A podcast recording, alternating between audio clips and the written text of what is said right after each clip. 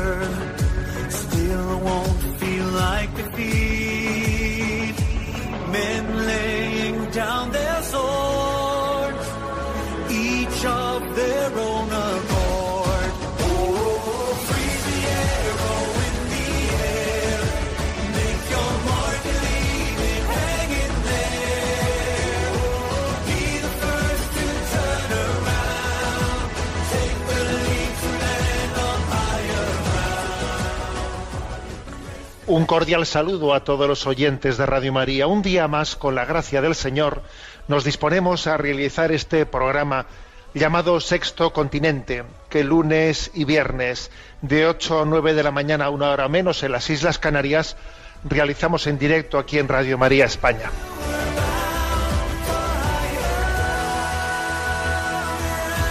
Y sin ánimo alguno de amargaros el día, sino simplemente con el deseo de que vivamos en verdad, que es la única manera de poder ser felices, os voy a compartir en la entradilla de este programa unas palabras, unas breves eh, segundos, diez segundos, de unas palabras que ayer pronunció el Papa en la homilía de la misa de Santa Marta. A mí me impactaron, no dije, pero, pero ¿qué ha dicho este hombre? Escuché esas palabras, busqué, intenté ver eh, pues si tenían un fundamento científico y vaya que si lo tienen. Bueno, comienzo por las palabras que son las siguientes, pronunciadas ayer, ayer día 14 de mayo, en la misa de Santa Marta. El Papa dijo lo siguiente. Soltanto Solo quisiera decirles una estadística oficial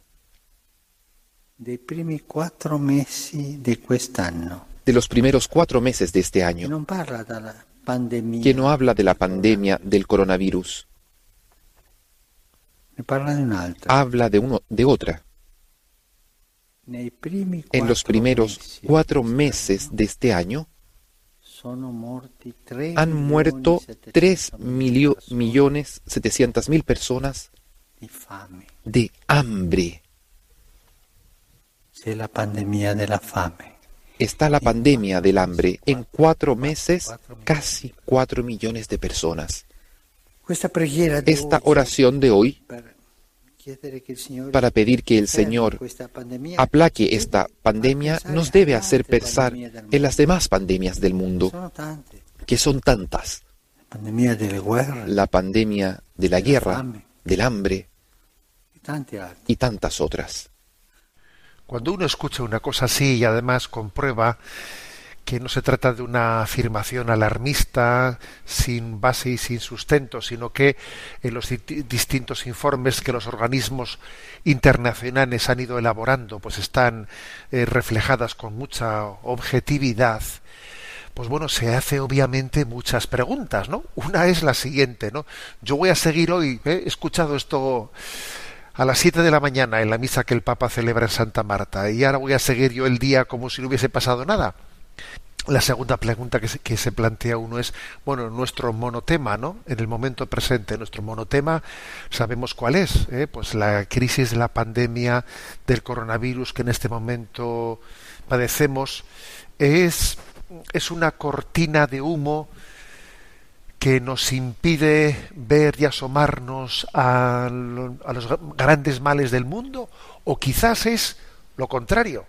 Puede ser, dependiendo de cómo la vivamos, puede ser un balcón que nos permita asomarnos con mayor sensibilidad que la que hemos tenido hasta ahora al sufrimiento del mundo.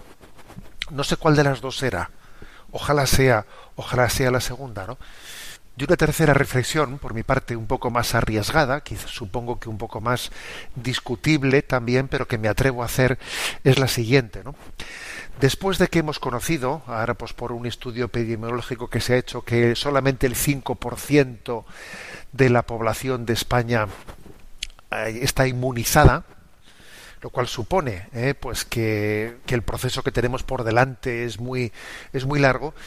Bueno, aquí se abre un debate, se abre un debate de cuál es la forma correcta que tiene Occidente, el Occidente rico, a la hora de abordar esta, esta crisis, ¿no?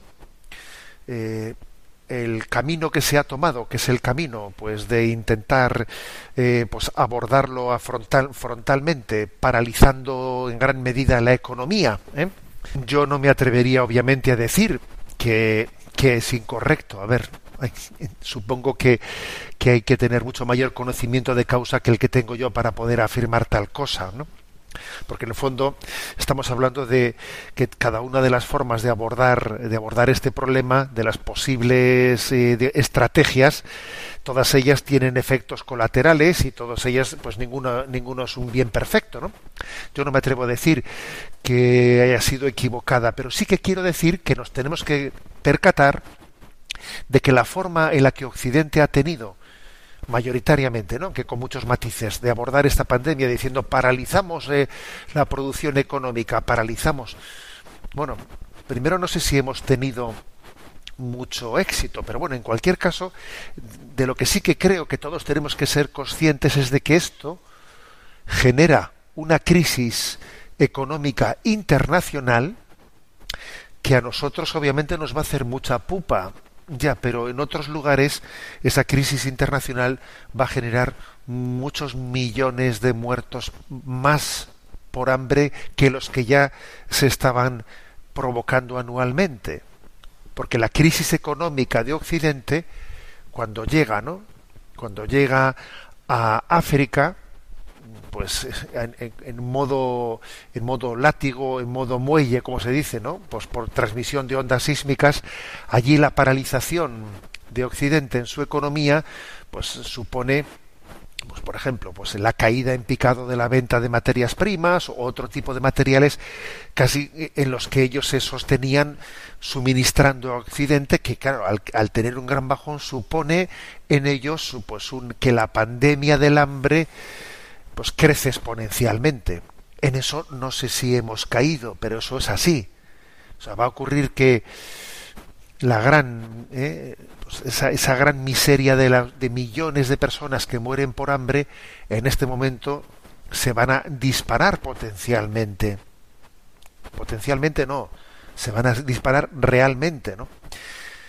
Eh, quizás en eso no hemos pensado a la hora de paralizar o no paralizar la economía, pues aquí nosotros hemos hecho nuestro cálculo. No, es mejor priorizar esto, es mejor priorizar lo otro. En lo que no hemos caído en cuenta es las consecuencias que eso iba a tener para otras personas en su, pues, en, su supervivencia. Porque muchas naciones superviven o malviven o medio mueren eh, o mueren a medias, pues sencillamente de pequeñas exportaciones que pueden hacer ¿no? de materias primas a Occidente. Eso es así, eso es así. Posiblemente cuando el coronavirus llegue a África, el efecto que allí vaya a tener eh, pues eh, de millones de muertos pase mucho más desapercibido entre ellos que lo que pasa entre nosotros. Sí, dramáticamente va a pasar allí mucho más desapercibido. Bien es verdad que la población de África es mucho más joven, y eso conllevará que el efecto que tienen los más mayores aquí, pues allí, pues quede compensado o aliviado. Y sobre todo allí será muy difícil saber quién ha muerto de coronavirus o en el fondo era, era, es de hambre de lo que ha muerto. Será difícil distinguirlo. Bien, permitidme, perdonadme que haya arrancado el programa de esta manera, pero es que creo que es absolutamente necesario que vivamos en verdad, que vivamos en justicia, solo así podemos mirarnos a la cara unos a los otros, solamente así podemos mirarle a Dios a los ojos y decirle, Señor, heme aquí, envíame, envíame Señor, soy consciente de que yo soy un grano diminuto, soy un granito de arena en medio de un desierto, una gotita en medio del mar, pero Señor, heme aquí. No quiero cerrarme a mí mismo, no quiero sentirme enviado por ti como instrumento tuyo para proclamar la buena nueva al mundo. Y la buena nueva al mundo es que que tú eres grande, que tú eres infinitamente misericordioso y nosotros los que somos hijos tuyos estamos llamados a reflejarlo en este mundo. Sexto Continente es un programa que tiene interacción entre los que son usuarios de redes sociales, de Instagram y de Twitter a través de la cuenta arroba obispo munilla, entre los que son usuarios de Facebook a través del muro que lleva mi nombre personal de José Ignacio Munilla. Y también os recuerdo, como siempre lo hago, que hay una página web multimedia www.enticonfio.org en la que tenéis pues entrelazados a vuestro alcance los materiales de evangelización que hemos ido generando. Y recuerdo que los programas anteriores los tenéis en el podcast de Radio María, y también los tenéis pues en el, en el canal de iVox que se llama Sexto Continente. Bueno, ¿qué primer tema he elegido después de esta entradilla, después de ese temazo, eh, de ese temazo tan grande que es el de la muerte de millones de personas por hambre en el mundo? Señor, ten misericordia de nosotros, perdónanos, creo que solamente se me ocurre decir eso. Bueno, después de esto, ¿de qué podemos hablar? Bueno, pues sí, vamos a hablar de algo importante, importantísimo, del cual ya nos hemos hecho eco muchas veces, ¿no? Pero una vez más lo necesitamos, que es hablar de la familia, el gran don de Dios para la vida del mundo. Eh, esta semana, en Religión en Libertad, ¿no? pues una de las páginas web de evangelización que más está aporta, aportando ¿no? en esa en ese iluminar en ese dar eh, hacerse ecos de testimonios evangelizadores el 12 de mayo la víspera de la Virgen de Fátima se publicaba pues una un aporte realizado por la página por el seminario perdón, por el semanario, perdón, digital de la Diócesis de México. La Diócesis de México tiene un semanario digital que se llama Desde la Fe. Bueno, pues en, esa, en ese eh, semanario se ha publicado un pequeño recurso, al que, muchas veces es similar al que otras veces también, ¿no? Pues, em, pues nos, nos hemos servido de otro tipo de recursos para hablar de la familia los recursos, como os podéis imaginar, pues lo de menos es que uno sea un poco más eh, luminoso que el otro, más intuitivo. el caso es que nos podamos, que podamos tomar también una excusa para, para poder coger el, pulso algo tan clave como es cómo está ¿no? la familia. Y entonces se, el título es 10 problemas que debilitan a un matrimonio. 10 problemas está elaborado pues por distintos expertos de, de, la pastoral matrimonial lo cual también pues no pues nos puede iluminar de una manera especial y voy a ellos. Yo me voy a servir como otras veces he hecho con, libertad. La verdad es que los cojo pero me tomo mis libertades a la hora de expresarlos. Diez problemas que debilitan a un matrimonio. Son están formulados con cada uno de ellos con falta de falta de carencias de bueno pues voy directamente primero falta de preparación sin duda alguna ¿eh? el, principal problema que tiene el matrimonio es el de la falta de preparación aquí resulta que ¿eh? para ser sacerdote, uno tiene un proceso de preparación de, no sé, seis, siete años, ahora mismo en la nueva ratio de formación para los seminarios que se publicó pues el año pasado, pues eh, la Santa Sede ha dicho tenemos que añadir un año más, un año eh, un año previo de preparatorio antes de ingresar en el, en el, en el seminario. Eh, tenemos conciencia de que todavía el proceso de preparación es insuficiente porque las nuevas generaciones tienen una serie de carencias que necesitan más formación. Bien, ¿y para el matrimonio qué? Para el matrimonio no existe eh, también una necesidad especial específica. Obviamente es así. ¿no? Uno de los principales problemas que tiene el matrimonio es la falta de preparación que ha tenido. La Iglesia siempre ha distinguido entre la preparación remota, entre la preparación próxima y la preparación inmediata. Y siguiendo con esa referencia comparativa a la que hacía antes, ¿no? Pues con respecto a la formación de los sacerdotes, claro que aquí también el problema es que los candidatos al matrimonio, al igual que pasa también con los candidatos al sacerdocio, son hijos de generaciones pues que, pues que arrastran más inmadurez. La madurez se ha retrasado mucho, muchísimo.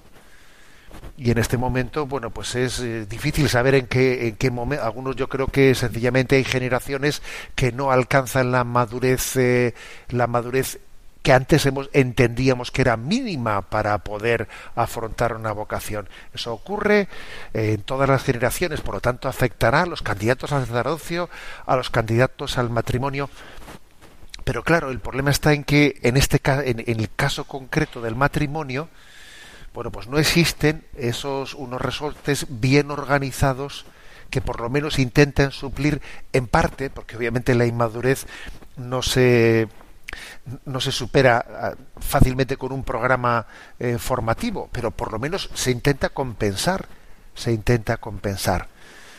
Pues bien, yo creo que la conciencia de que tenemos que estar en continua, en continuo estado de formación, la conciencia de que, de que somos inmaduros, de que pertenecemos a una generación que tiene muchas carencias y que cuando menos tenemos que ser conscientes de ellos y, tener una actitud humilde de eh, formación, formación, arrimarse a quien pueda, ¿no? A quien pueda proporcionarnos pues unos, unos cursillos formativos, unos materiales formativos, es, es básica, ¿no? La conciencia de la carencia, la conciencia de la carencia.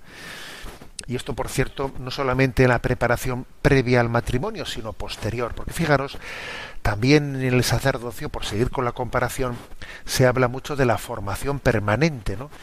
Y un sacerdote eh, suele tener dentro de cada diócesis eh, existen eh, organizados por la delegación del clero de cada diócesis distintos medios formativos desde los ejercicios espirituales, desde los retiros mensuales, desde los encuentros formativos, charlas, temas.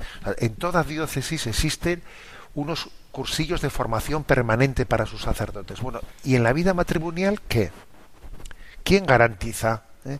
¿Quién garantiza pues una, una, un mínimo formativo, una, formación permanente? ¿Mm? Bueno, existen, gracias a Dios, en el seno de la Iglesia existen muchas iniciativas. Lo que yo creo que es muy importante es que tengamos conciencia de nuestra debilidad e intentemos tener compensarlo al máximo pues con una con, una eh, proclividad a la formación. Segundo aspecto segundo problema. Primero eh, falta de preparación. Segundo ligado al anterior, obviamente, falta de capacidad de renuncia. Está claro que, el éxito o, el fracaso de un matrimonio en gran parte nos, nos, lo jugamos aquí, en la capacidad de renuncia. Cuando uno se casa esperando que su cónyuge ¿no? Eh, responda a sus expectativas o responda a sus necesidades, estoy esperando a que el otro responda a lo que yo quiero, ¿no, cara? O sea, no has, no has eh, experimentado en tu vida lo que es el olvido de ti mismo. ¿eh? Tú estás esperando que los demás respondan a lo tuyo. Tú te has, tú te has hecho una, ¿eh? pues, una cosmovisión egocéntrica. Egocéntrica, claro, romper con la cosmovisión egocéntrica, eh, eso es, vamos, eso sí que es un giro copernicano. Eso sí que es un giro copernicano, ¿no? De entender que las cosas no giran en torno a mí. Y, y, ahí, y ahí es donde nos la jugamos, ¿no? Cuando uno tiene la prontitud para buscar las necesidades de su cónyuge antes que las propias, y está de momento, ¿no? Tiene en stand-by, tiene sus necesidades, las tiene aparcadas y hace que su prioridad sea pues el hacer feliz a su cónyuge y pensar en sus necesidades eh, y por lo tanto muestra una capacidad de renuncia y de olvido de sí mismo obviamente aquí es donde está la clave una clave básica ¿no? de, del matrimonio. Un gran problema, por lo tanto, no según eh, pues esta, eh, esta reflexión de este diario mexicano es esta, eh, la falta de capacidad de, de, renuncia, muy ligada a la inmadurez a la que antes he hecho referencia. El tercer problema, el tercer problema es otra carencia, ¿no? Una falta de priorización de lo importante el fondo también podríamos decir es una falta de gobierno de, de, nuestro tiempo, de cómo administramos nuestro tiempo, pero obviamente aquí nos jugamos algo, algo clave. ¿eh? Me habéis escuchado en más de una ocasión la expresión esa que dice lo más importante en la vida es que lo más importante sea lo más importante. ¿eh? Parecerá un juego de palabras, pero me parece una frase genial. ¿eh? Y traducir esto a la práctica, pues es algo tan sencillo como decir, si yo tengo en teoría unos ideales y esos ideales no tienen centralidad en la distribución de mi tiempo, si eh, en la distribución de mi tiempo esos supuestos ideales prioritarios no ocupan el lugar que en teoría tienen, no te engañes, no te engañes. ¿eh? Eh, esos ideales si, si, si, si son verdad, como tú piensas que son verdad, están a punto de dejar de serlo. Porque lo que no tiene un tiempo real en nuestra vida, lo que no es priorizado verdaderamente, es que la práctica, es que la práctica es la que acaba configurando nuestro, nuestros valores. Los valores no son teóricos, al final son valores prácticos, ¿no? Por eso, digamos, la falta de priorización de lo importante, el que la, nuestra agenda, nuestro tiempo, no sea eh, no sea reflejo de nuestros valores teóricos eh, pues es que esto va a ser definitivo en nuestra vida en la vida matrimonial fijaros bien hay dos tipos de personas ¿no? las personas que se conducen en la vida o las personas que son arrastradas en la vida. Entonces vamos a ver, ¿yo de cuál de los dos soy? ¿Yo me conduzco o me arrastran? ¿O me arrastran? El que se conduce en la vida, el que, pilota, el que pilota, obviamente uno de los temas claves es si yo piloto mi matrimonio. Si yo piloto eh, mi familia, a ver, estoy decidiendo eh, cómo distribuimos el tiempo y cómo vamos a hacer las cosas. No me dejo arrastrar, de manera que las cosas salen, pues eh, bueno, pues como salgan. Eh, al final las cosas todo es un desorden y ese desorden está, nos estamos en él continuamente. Mm, nuestras prioridades se están posponiendo, posponiendo y al final olvidando. ¿Yo qué soy? Mi matrimonio, mi familia es de las que conduce un proyecto, tengo un proyecto que es conducido o más bien al final soy arrastrado, porque es que la vida te acaba arrastrando y al final no decides tú. En esto te juegas tu matrimonio, te juegas tu familia. Tercer problema, ¿eh? tercer problema. He dicho el primero, el de falta de preparación. No tenemos preparación. ¿eh? Segundo es de falta de capacidad de sacrificio, de renuncia. Tercero es la falta de priorizar lo importante. ¿no? Cuarto, Falta de ternura. Falta de ternura. Sí, el matrimonio, en, el matrimonio en la ternura, ya sabemos que hay caracteres distintos, ¿eh?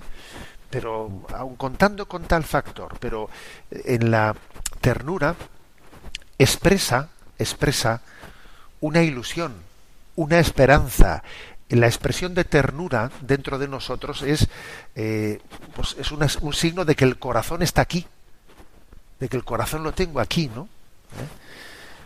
Que de que no estamos juntos para resolver problemas únicamente, ¿eh? que no estamos juntos únicamente por, pues, conveniencia, co- conveniencia fáctica, no, estamos juntos porque nos queremos. Es que a veces eh, podemos parecer en un matrimonio un equipo de resolver problemas. Y parece que la razón de ser de, este matrimonio es abordar problemas, resolver problemas todos los días. A ver, alguno dirá, pues no está mal eso, ¿no? No, ya sé que no está mal. Pero es que eh, la razón de ser de un matrimonio no es un equipo que resuelve problemas, sino la razón de, de un matrimonio es, es la expresión del amor. Estamos aquí porque nos queremos. Y porque nos queremos resolveremos problemas, ¿no?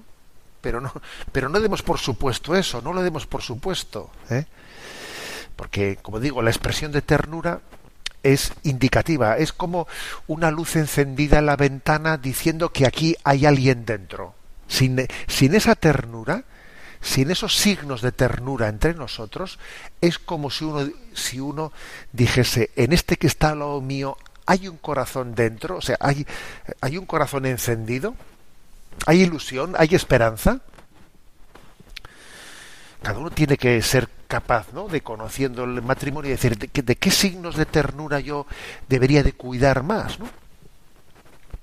Quinto aspecto, quinto problema. Eh, falta, no sé si decir diálogo o comunicación. Está un poco en duda. Dice, ¿qué digo? Digo falta de comunicación, digo falta de diálogo. Obviamente si digo falta de comunicación, estoy hablando de algo más de fondo. Si, si digo ah, falta de diálogo, hablo de un instrumento concreto para que haya comunicación. Pero ¿por qué he querido jugar un poco con las dos palabras, no?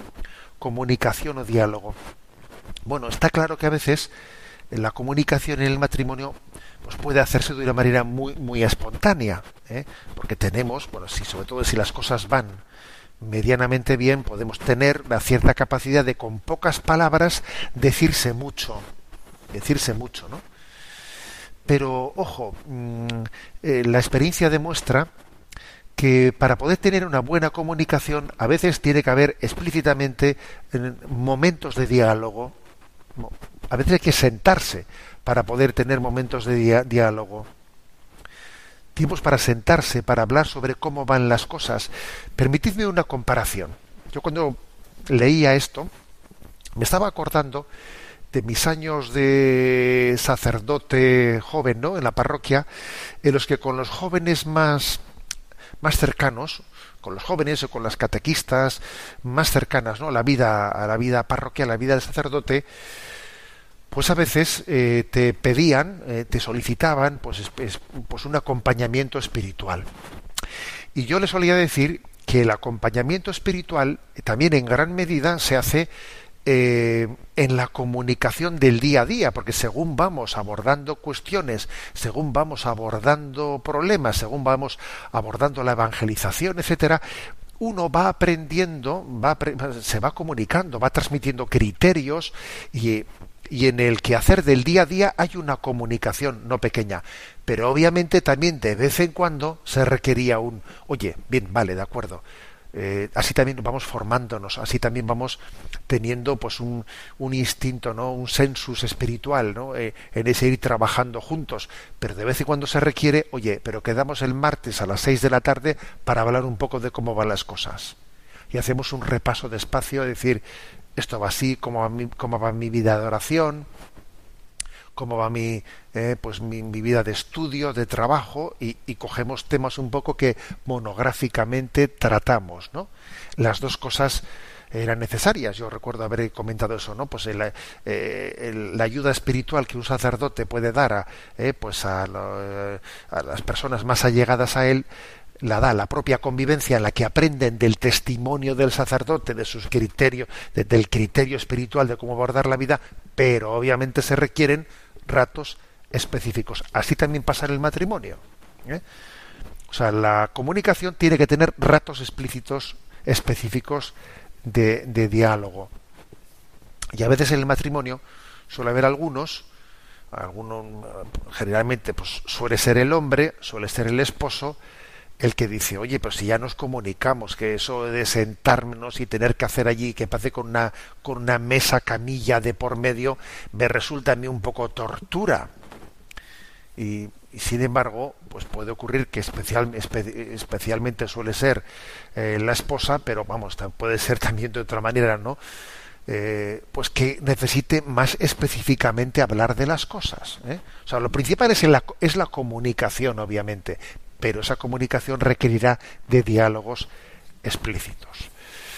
Bueno, recuerdo que estamos repasando un, eh, sirviéndonos ¿no? de una subsidia que se ha publicado en el Seminario Digital de la Diócesis de México, que tiene el nombre Desde la Fe, sobre 10 problemas que debilitan a un matrimonio. Y de momento hemos señalado cinco. Falta de preparación, falta de formación. Segundo, falta de capacidad de sacrificio, de renuncia. Tercero, falta de priorización en, en nuestra agenda de lo importante. Cuarto, falta de expresiones de ternura. Quinto, falta de comunicación, falta de diálogo. Bueno, lo ponemos en presencia de Dios mientras que escuchamos este canto oración en el que pedimos por todas las familias.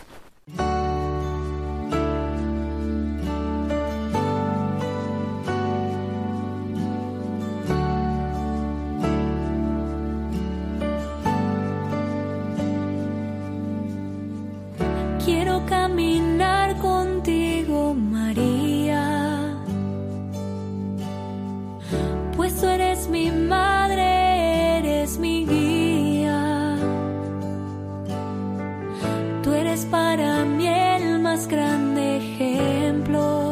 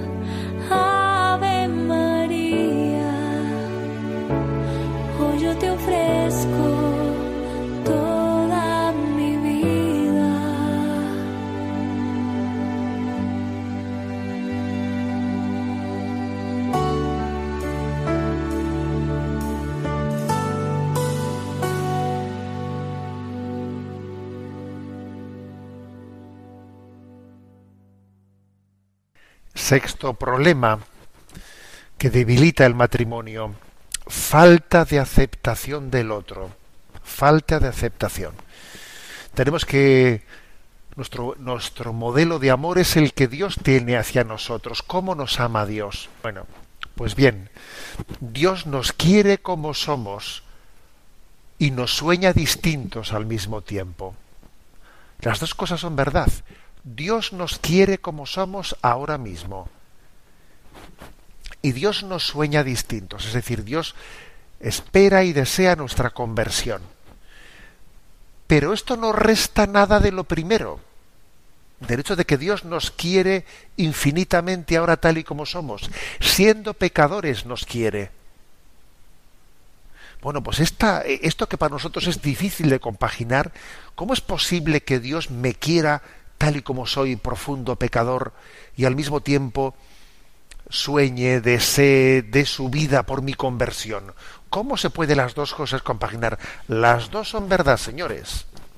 Pues eso que es el amor hacia nosotros está llamado a ser el modelo de amor entre nosotros, porque cuando uno no acepta al otro, no comienza por quererle tal y como es, va a ser imposible que el otro pueda transformarse. Va a ser posible, imposible. Séptimo problema que debilita el matrimonio. Falta de comunión en lo económico. La unión de corazones que no llega a la cartera, todo lo que no llegue a la cartera, fijaros bien, ¿eh? a la billetera, no es verdadero.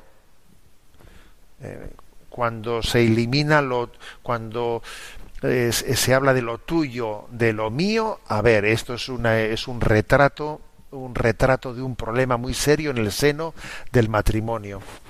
Incluso, ¿no? Pues seamos conscientes, cuando se habla de separación de bienes, a ver, la separación de bienes no es que la Iglesia la prohíba, porque a veces hay también alguna serie de situaciones de tipos fiscales y de tipos de cosas, pues en las que bueno, pues la Iglesia no entra, eh, no entra pues a, a, dar una especie de juicio de discernimiento que sirva para todos los casos. Puede haber situaciones, pero en sí es importante tener en cuenta de que eh, la fórmula de la separación de bienes en sí misma, si eso fuese algo más que un recurso jurídico legal, eh, en sí mismo contradice, el ser del matrimonio. Si esa separación de bienes eh, es real en la vida, si es real, si es fáctica, será un problema muy serio que debilitará el matrimonio. Octavo problema la falta de perdón. ¿eh? El matrimonio es el encuentro de dos grandes perdonadores. Eso me lo habéis escuchado también decir muchas veces, ¿no? Un buen matrimonio es el encuentro de dos grandes perdonadores. Y pocas cosas puede haber más, ¿no? Que, que debiliten un matrimonio que el rencor, que el rencor, que es, que es una carcoma auténtica, ¿no? Con lo cual es muy importante que cada uno, si tiene una manera de ser rencorosa, eh, pues esté especialmente atento a este aspecto, ¿no? Eh, a, la petición del Señor de que arranque ese tipo de sentimientos, a la petición de perdón, a la, a la expresión humilde de las cosas para que arranque eh, tales sentimientos, ¿no? Que impiden vivir, intensamente el matrimonio. La falta de perdón. ¿eh? La importancia de perdonarse diariamente en el seno del matrimonio. Noveno problema, falta de mansedumbre y de respeto, ¿eh? que a veces pues, se traduce pues, que existe determinadas formas violentas, violentas de verbales, emocionales, incluso físicas, ¿no? Que, suponen una falta de respeto y que nacen de una falta de mansedumbre. ¿eh? Y que cuando alguien es violento en la manera de hablar y de expresarse, pues está reflejando que tiene un problema interior muy, muy grave, ¿no? muy grave que pues igual tiene que, que, tiene que tomarse uno muy en serio el trabajarlo con ayuda profesional etcétera pero no acostumbrarse para nada a que tenga carta de ciudadanía en el matrimonio la expresión violenta ¿eh? en cualquiera de sus diversas formas ¿no? permitir tal cosa y creo que comenzando por la petición de perdón humilde, pero siguiendo por la petición de ayuda, por la petición de ayuda en la dirección espiritual, en la terapia, este es uno de los temas pues que no admiten dilación, no admiten dilación. Y décimo problema, ¿eh? todos son como son falta de, ¿no? Pues eso, falta de preparación, falta de capacidad de sacrificio, falta de priorizar lo importante, falta de ternura, falta de comunicación, falta de aceptación del otro, falta de acuerdo económico, ¿no? Falta de perdón, falta de mansedumbre, de respeto. La última falta es falta de Dios. La falta de Dios, obviamente, ¿no?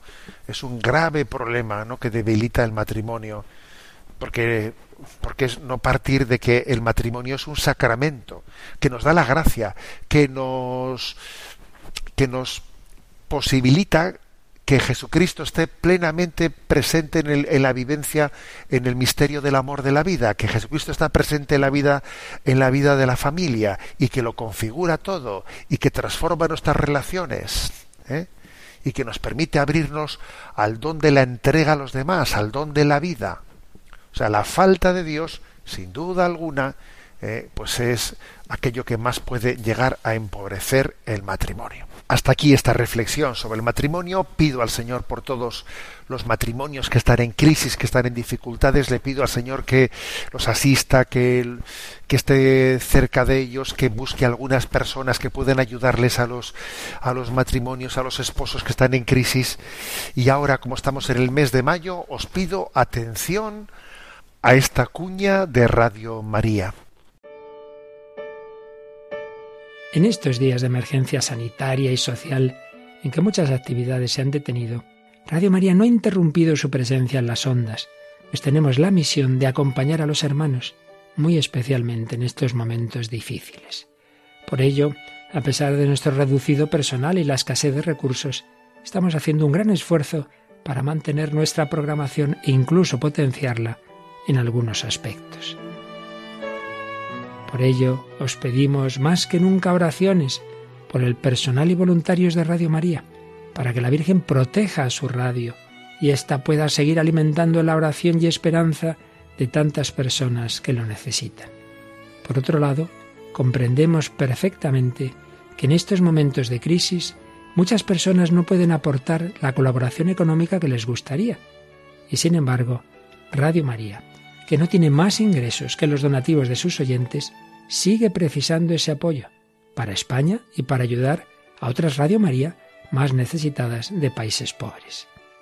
Por todo ello, nos atrevemos a pedir a aquel que tenga medios suplir con una aportación más generosa lo que otros no pueden dar ahora, y también a quien le parezca que no vale la pena su pequeño donativo, que recuerde que cada granito de arena unido a muchos otros hará posible que la radio de la Virgen siga llevando una palabra de fe, consuelo y alegría a muchos hermanos que lo necesitan. Puedes informarte de cómo colaborar llamando al 91 822 8010 o entrando en nuestra página web radiomaria.es. Radio María, una voz de esperanza en el mundo.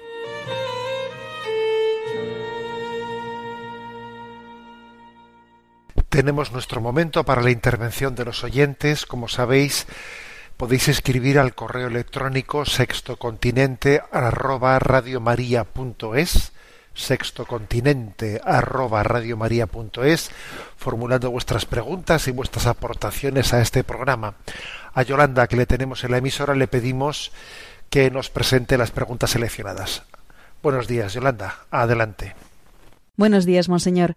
María de Toledo pregunta, tengo una duda sobre cómo poner en verdad a dos compañeros del grupo de jóvenes de la parroquia.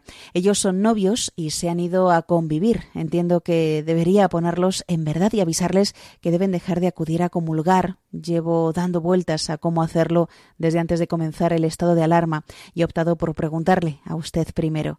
Pienso que al formar parte de un grupo de jóvenes de la parroquia somos ejemplo de los jóvenes que vienen tras nosotros y para el resto del mundo.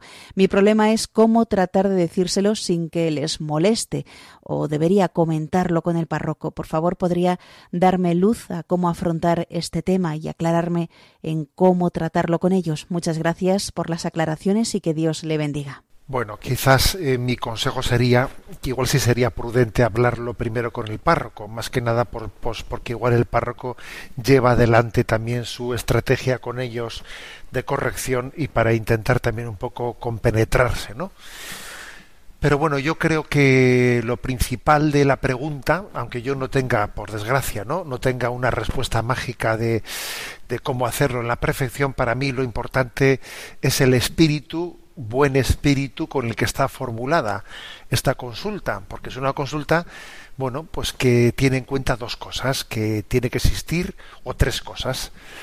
Tiene que existir una ejemplaridad en nuestra vida. A ver, es que, es que las cosas que hacemos eh, pues tienen un testimonio o antitestimonio esos jóvenes que forman parte en el grupo parroquial de la pastoral juvenil, lo que etcétera, pues están dando un evidente antitestimonio, ¿no?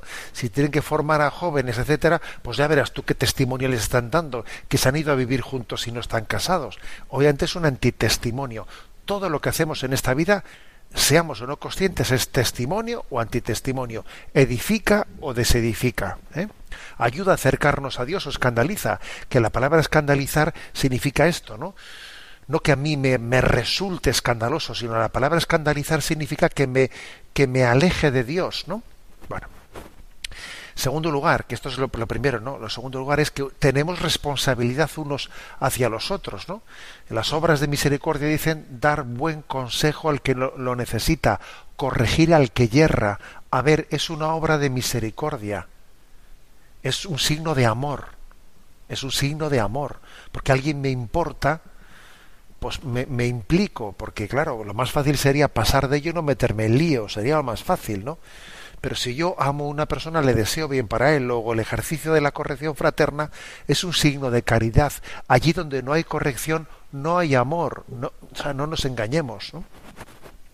Pero en tercer lugar, también la consulta dice, bueno, pero yo sé que tengo que hacerlo con caridad, sé que tengo que intentar hacerlo de manera pues que, que, que sea constructivo, o sea, intentar buscar también ser eficaz, ¿no? No, no ir a un choque, sino intentar Ah, bueno, pues, ¿y cómo conjugar todo eso? Pues que el Espíritu Santo nos ayude, ¿no? También yo creo que una de las cosas es eh, intentando consultarlo como, como, como lo ha hecho, quizás hablando con el párroco, quién es la persona más adecuada. Uno de los temas que podía ser conversación con el párroco es quién es la persona más adecuada para hacerlo. ¿Quién es el que podría tener como más facilidad, más autoridad moral? Esto es una cosa importante. ¿eh? Para a la hora de tener más probabilidades de que una corrección sea aceptada, ¿quién es la persona que podría tener más facilidad de poder ser escuchada? quizás hablar con ella, etcétera. ¿eh? Hay que orar, hay que también sacrificarse, hay que ofrecer a Dios, ¿no? Pues un, un sacrificio antes de hacer esa corrección y después hacerla muy humildemente hablando muy en primera persona del plural, no vosotros, sino mira, todos nosotros tenemos que tener cuidado, eh, hacerlo muy humildemente, pero hacerlo en verdad, claro, eh, hacerlo en, ver, en verdad. Yo creo que este es el espíritu, ¿no? que tiene que mover esa corrección. ¿eh? Te encomendamos para que para que el Espíritu Santo te dé la gracia de, de acertar en ese, en ese cometido, que no es fácil. ¿eh? Adelante con la siguiente pregunta. Ángeles desde Cáceres eh, nos plantea, tengo 73 años, mi marido es mayor que yo. Él tiene desde hace tres años una válvula en el corazón, insuficiencia renal y es hipertenso. En Cáceres ya se puede ir a la Eucaristía, estamos en la fase 1, pero me da mucho miedo que, como somos personas de riesgo, mi marido especialmente, podamos contagiarnos. Nuestros vecinos y amigos de la parroquia nos dicen que no hay que tener miedo, que hay que salir e ir a la Eucaristía. Mi hija, que es farmacéutica, nos dice que no salgamos hasta que no pase esto. La verdad, no sabemos qué hacer, por eso le pedimos su consejo, que valoramos tanto. Muchas gracias. Agradezco la confianza, pero es verdad que el discernimiento debe de ser de ustedes, de vosotros. ¿eh? Porque es verdad que la Iglesia, cuando ha mantenido la dispensa del precepto dominical, lo ha sometido al discernimiento de uno mismo, viendo su situación. Lo que sí que creo es que no debéis, no deben ustedes o no debéis eh, hacer de esto motivo de remordimientos interiores. Porque está claro que en el caso de estas personas que nos consultan, si ellos toman la decisión prudencial que les dice su hija, ¿no? que por otra parte es farmacéutica y algo también entenderá, de que es mejor que ahora no vayan a misa y a ellos les va a costar no ir. No es que sea algo que eh, a lo que su pereza se agarre pues para justificarse, ¿no? Si ellos irían más a gusto, si quiere decir que casi para ellos el no ir es un, es un sacrificio, ¿no? Luego, si alguien como su hija pues les está aconsejando tal cosa y si tienen una situación de riesgos serios de salud, etcétera, a mí me parece pues que eso que eso mm, parece, o sea, sin duda alguna, pues puede ser un discernimiento bien hecho, el de decir, a ver, se dan las circunstancias, hay problemas de salud y nosotros desde luego no, no tenemos ni ápice de peligro de, de, que sea la pereza, la pereza o la desidia la que nos deje en casa, que a gusto, o sea, a ver, pues entonces yo creo que ese discernimiento, aunque obviamente, como digo, sois vosotros, no, no soy yo, el que tiene que tomar esa decisión, pero me parece que yo creo que, que eso eh, está bien orientado, ¿no? si, se, si se entiende así. ¿eh? Adelante con la última de las consultas. David Martín nos comparte. Como cada mañana de lunes y viernes le he escuchado atentamente y he visto la historia de primos míos en su análisis que de forma progresiva se han ido alejando de la Iglesia. Primero dejaron de comulgar y luego dejaron de ir a misa para no volver jamás. Fui testigo directo. De lo que no ha hablado usted es de mí, del testigo que sigue en la Iglesia pero realmente no sabe bien por qué sigue o cómo seguir porque no ha vivido esa una conversión o al menos no está seguro. Efectivamente, como ha dicho usted, el Señor te hace trabajar, pero luego te hace feliz, sí, pero ¿cuándo me hace feliz? Una larga historia de incomprensión y de no saber qué es verdaderamente haberse encontrado con Cristo hasta que quizá algún día lo haga. Me atrevería a decir que esta historia es la de muchas personas que por una creencia tradicional, pero a la vez siendo también corderillos que siguen a la autoridad, no acaban de ser verdaderamente testigos de un encuentro con Cristo. ¿Y cómo traer de nuevo a los que se alejaron si yo no soy ese testigo que muestra al Señor con su forma de ser eh, cristiano y de estar?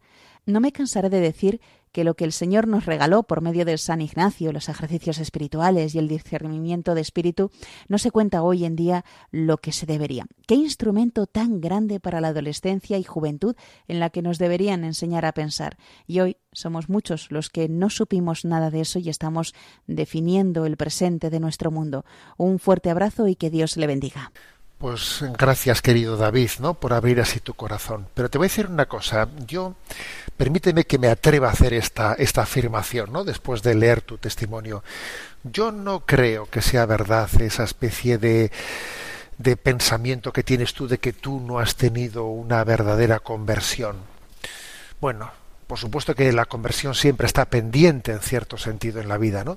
Pero esa conciencia que tú tienes, de que el encuentro vivo con Cristo todavía está pendiente en tu vida, etcétera, etcétera. ¿no? A ver, yo creo que cuando uno tiene una conciencia tan viva de que el encuentro con Cristo eh, tiene que crecer en plenitud en su vida, ya ha tenido una cierta conversión en su vida. O sea, eh, el que desea amar a Dios, el que tiene un vivo deseo de amarle, ya le está amando. Si no le amase, no tendría un vivo deseo de amarle. ¿eh? Entonces, el que tú tengas una autopercepción pues un poco más bien de tipo eh, negativa, eh, bueno, pues también eso te hace ser humilde, ¿eh? te hace ser humilde, pero, pero yo permíteme que te responda con lo que dice San Agustín, ¿no? Tú no le buscarías si no le hubieses ya encontrado. ¿Eh? Es impresionante esa expresión de San Agustín, ¿eh? que es el crack. Como muchas veces os digo yo, San Agustín es un crack. San Agustín dice, tú no le buscarías a Dios si de alguna manera ya no lo hubieses encontrado de alguna manera. Lo que ocurre es que el amor a Dios es, siempre, es, eh, siempre se queda corto, siempre es, es, es, insatisfecho, porque, porque Dios merece ser amado en una plenitud que en esta vida no alcanzamos, ¿no? Y solamente la vida eterna Solamente la visión beatífica puede colmarnos plenamente. Luego adelante David, tú esa insatisfacción que tienes, Dios se servirá de ella para que sigas teniendo encuentros con, eh, progresivamente con Jesucristo. Y por cierto, eso último que dices en tu en tu consulta sobre que los ejercicios espirituales son una pues un lugar clave, no sé si los has hecho, pero yo te aconsejo que hagas ejercicios espirituales, no como un lugar privilegiado del encuentro con Jesucristo tenemos el tiempo cumplido. Me despido con la bendición de Dios Todopoderoso.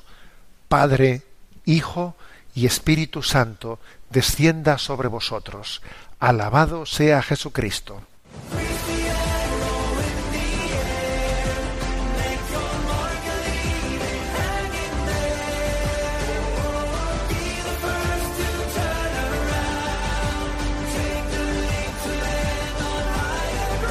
Y así finaliza en Radio María, Sexto Continente, un programa dirigido por el obispo de San Sebastián, Monseñor José Ignacio Monilla.